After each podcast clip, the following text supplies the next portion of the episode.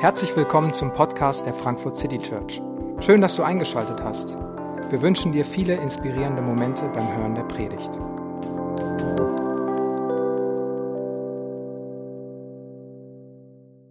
Es beginnt nicht mit es war einmal oder in einem entfernten Land, in einer weit entfernten Galaxie, sondern die Weihnachtsgeschichte hat als in dem ersten Satz das Wort Steuerliste.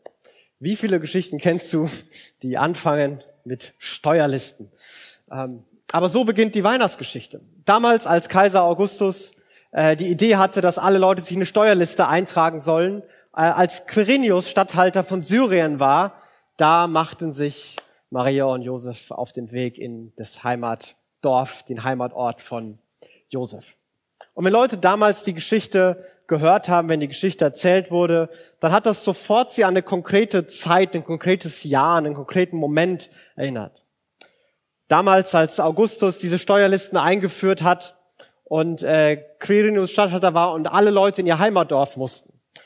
Ähm, die Zeit, wo die Römer auf die brillante Idee gekommen sind, dass alle doch mal in ihr Heimatdorf äh, reisen sollen, einmal unterschreiben sollen, dass es die gibt und dann können sie zurückdackeln. Wahrscheinlich haben sich alle gedacht, da, da kommen auch nur Römer drauf und das können die sich auch nur im Rom ausdenken. Diese Beamten, die wissen gar nicht, wie das richtige Leben aussieht und vielleicht sind all die Sätze gefallen. Aber all das soll uns nicht ablenken von dem, was dann berichtet wird. Dass da eine Frau, Maria, schwanger war mit einem Kind und sie dieses Kind bekommt und es in Windeln wickelt und es Jesus genannt wird. Und dann kommt diese Geschichte äh, auf einen, werden Dinge erzählt, die auf einmal in den Geschichten gleichen, die wir vielleicht in unseren Fantasiewelten kennen. Da geht es auf einmal um Engel und wie sich der Himmel öffnet. Aber die Einleitung macht schon klar, hier, hier soll klar gemacht werden, hier soll was erzählt werden, was tatsächlich passiert ist. Und so absurd es klingen mag, so konkret wird es doch behauptet, so konkret wird es doch erklärt. Und so wird von Hirten gesprochen, einfachen Leuten, die ihren Job gemacht haben, die auf dem Feld saßen, wie alle Tage davor auch. Es war ein ganz normaler Tag, nichts Besonderes passiert. Vielleicht hat ein Schaf diesmal besonders laut geblökt oder ist besonders weit weggelaufen oder irgend so was Spannendes. Aber viel mehr ist nicht passiert. Und auf einmal kommt diese, diese Engelsfigur, diese Lichtgestalt, dieses Wesen, was sie noch nie gesehen haben und kommt zu ihnen und hat eine Botschaft. Und dieser Engel sagt Folgendes. Der Engel sagte zu den Hirten, Ihr braucht euch nicht zu fürchten. Siehe, ich bringe euch eine gute Nachricht, über die im ganzen Volk große Freude herrschen wird. Heute ist euch in der Stadt Davids ein Retter geboren. Er ist der Messias, der Herr. Fürchtet euch nicht, ich bringe euch große Freude. Heute ist der Retter geboren. Und der Engel lädt von Anfang an die Hirten ein. Er lädt sie ein, einen Blick auf das zu richten, was passiert ist. Fürchtet euch nicht, schaut nicht weg, versteckt euch nicht, lauft nicht weg. Ich lade euch ein, euch eine, auf mit einer Wirklichkeit zu konfrontieren, dass da ein Kind geboren ist. Weihnachten ist zuallererst die Einladung an uns, uns mit dieser Wirklichkeit zu beschäftigen. Wahrscheinlich muss von euch, von uns heute hier keiner hören, fürchte dich nicht. Aber vielleicht müssten wir hören, sei nicht abgelenkt. Fokussier dich.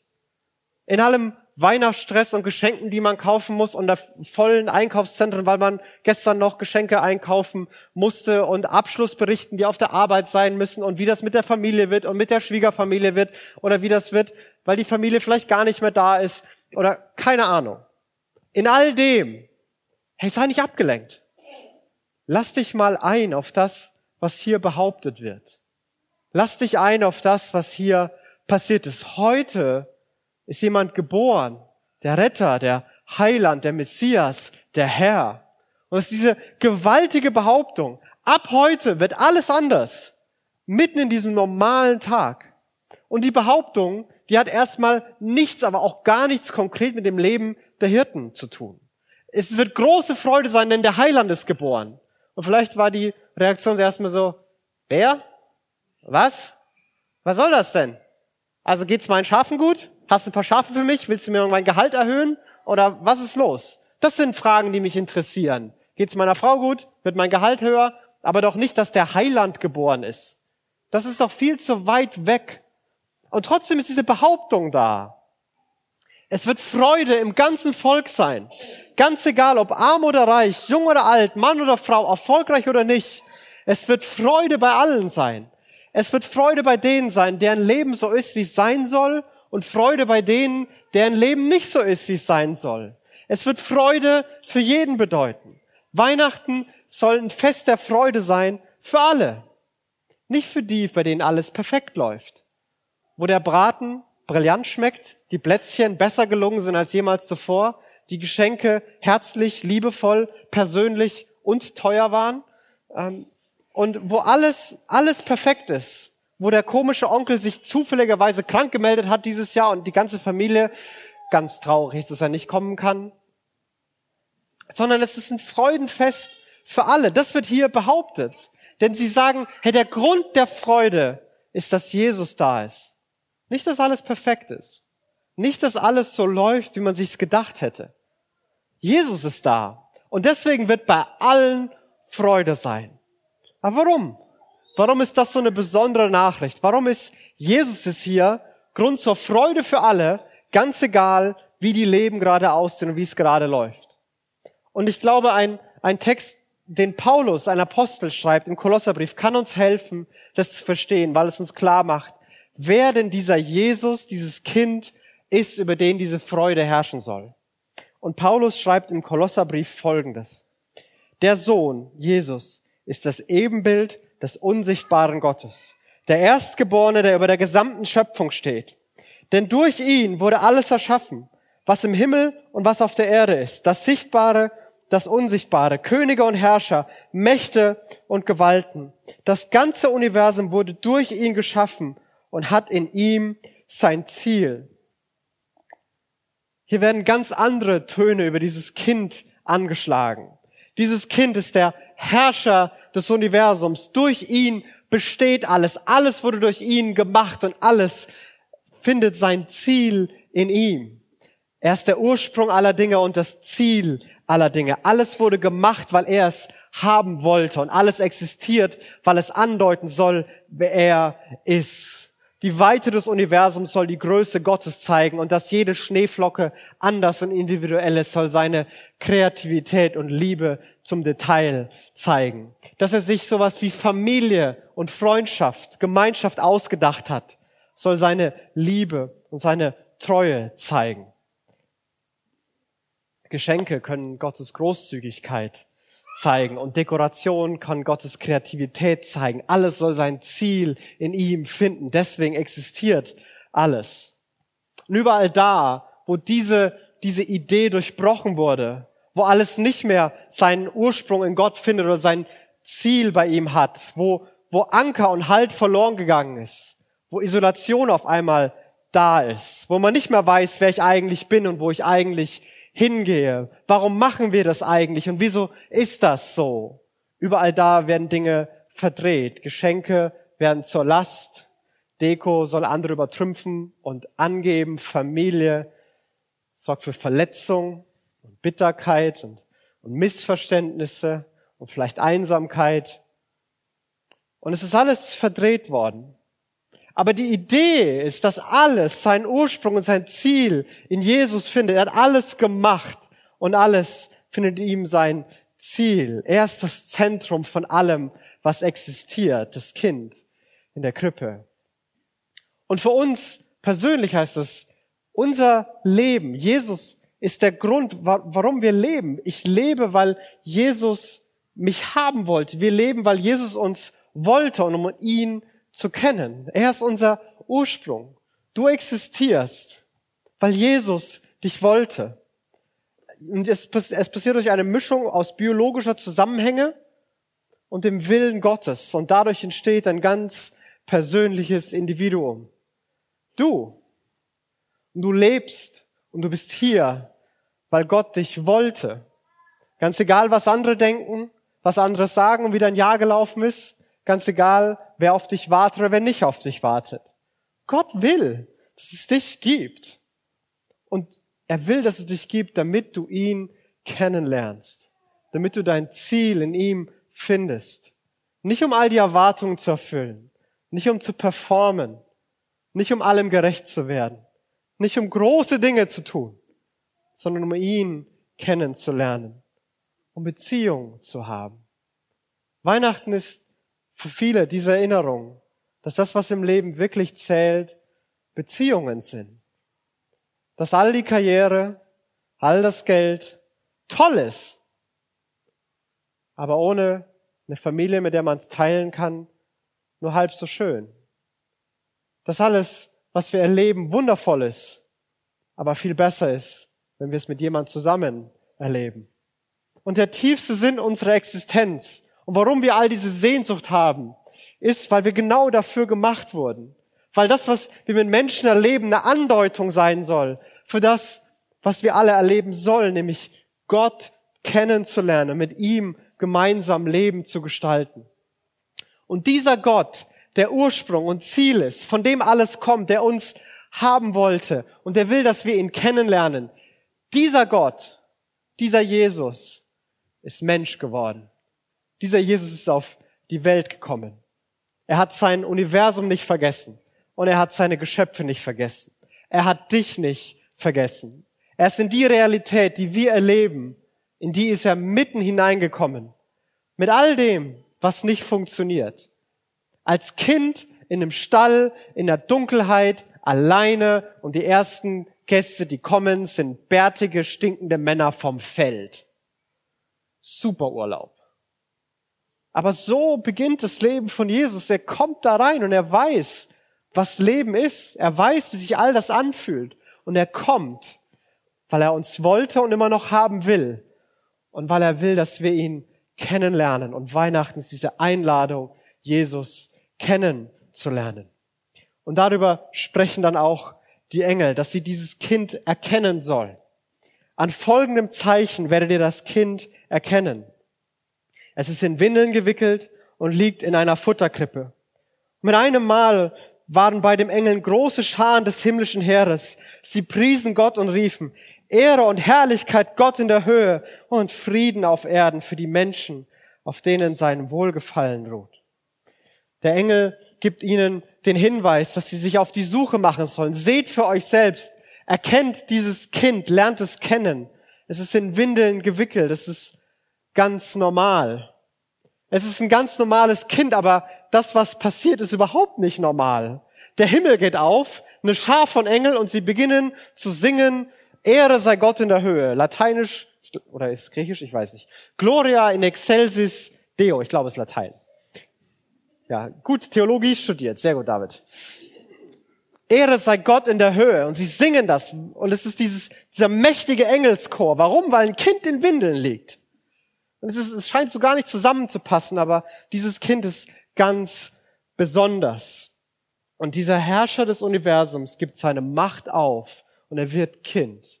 Er kommt nicht, um zu unterdrücken, zu peitschen, es allen heimzuzahlen, eigentlich mal die Meinung zu geigen, mit neuer Gewalt eine neue, neue Zeit anbrechen zu lassen. Nein, er kommt ganz anders, ganz klein. Er kommt als Mensch, als Mensch wie wir. Und für diesen einen Moment sehen die Hirten, wie die Welt sein soll. Es ist diese, diese Harmonie, die auf einmal wieder da ist. Ehre sei Gott in der Höhe und Frieden den Menschen auf Erden. In diesem einen Moment sind, sind Gott und Mensch versöhnt. Himmel und Erde passen zusammen und es ist Dank und Ehre für Gott und Frieden auf Erden. Vielleicht singen wir deswegen so gerne Weihnachtslieder, weil es für einen Moment den Himmel öffnet und für einen Moment diese Harmonie besteht. Weil wir für einen Moment den Blick von uns wegrichten, dankbar sind, uns freuen, jubeln, anbeten, Ehre und Dank singen. Und diese Harmonie besteht. Ehre sei Gott und Frieden, Frieden für Menschen auf Erden. Und wieder diese Behauptung von Frieden, dieser, dieser Friede, der ist ganz anders.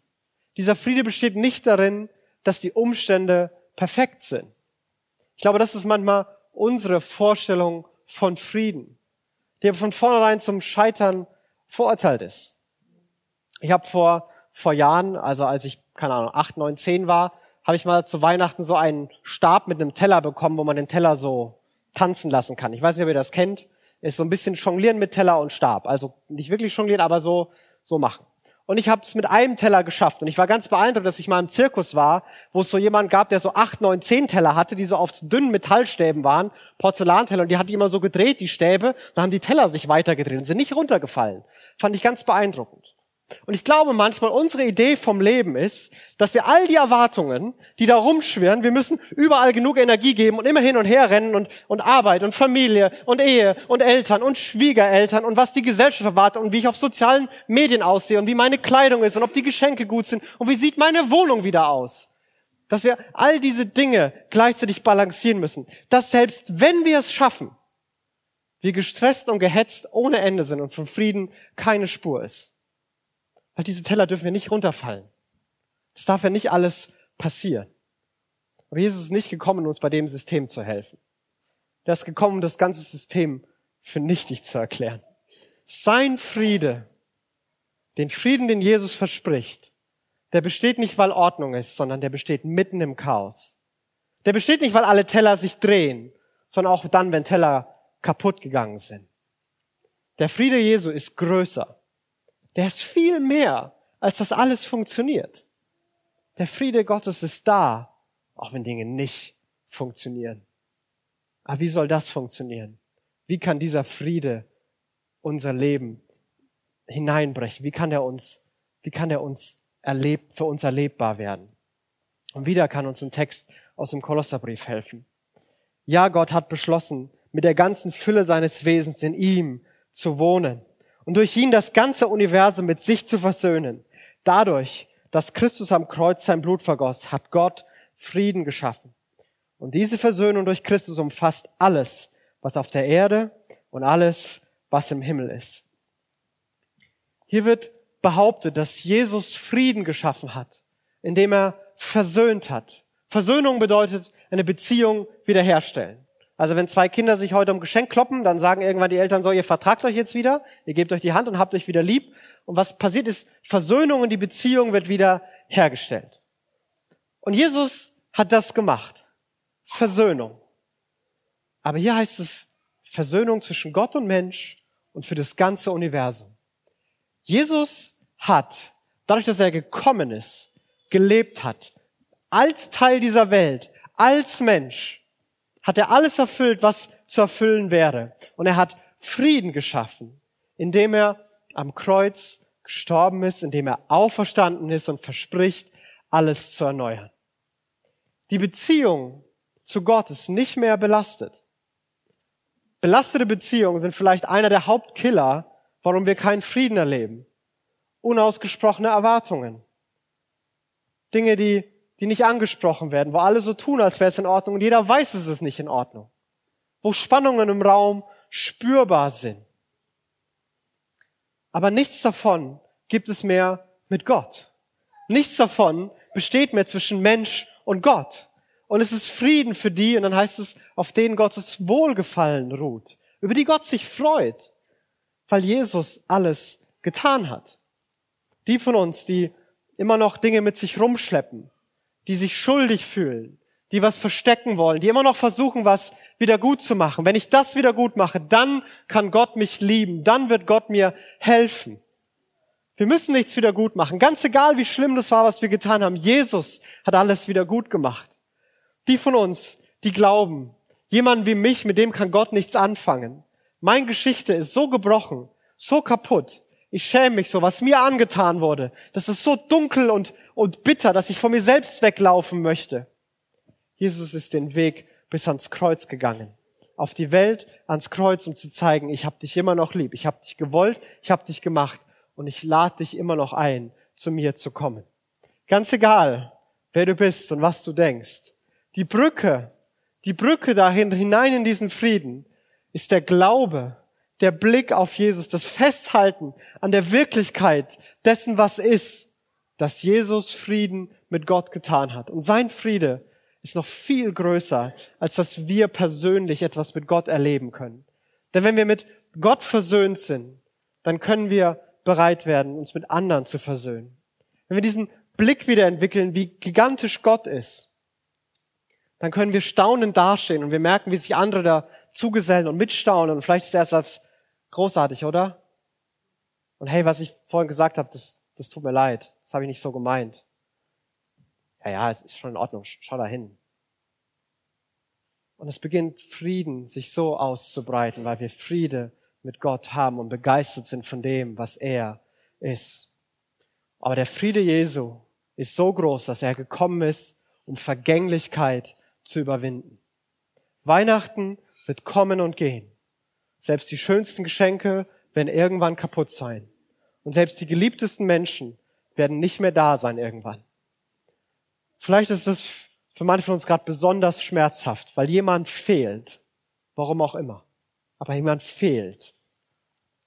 Aber Jesus kommt, um alles, was im Himmel und alles, was auf der Erde ist, zu erneuern. Diese Welt war nicht dafür gemacht, dass sie kaputt geht, sondern dass sie auf Jesus hinweist und ewig mit ihm in Beziehung ist, um Ewigkeit zurückzubringen, Vergänglichkeit zu überwinden, dass Dinge, die schön sind, die wir nicht festhalten können, in Ewigkeit durch Jesus bestehen. Und wieder ist der, der Glaube der Schlüssel, der Blick hin auf Jesus. Wenn wir bei Weihnachten uns um Frieden drehen, um Freude drehen, dann werden wir Frieden verpassen und Freude verpassen. Wenn wir Trost uns um Trost drehen und um Hoffnung drehen, werden wir weder Trost finden noch Hoffnung erleben.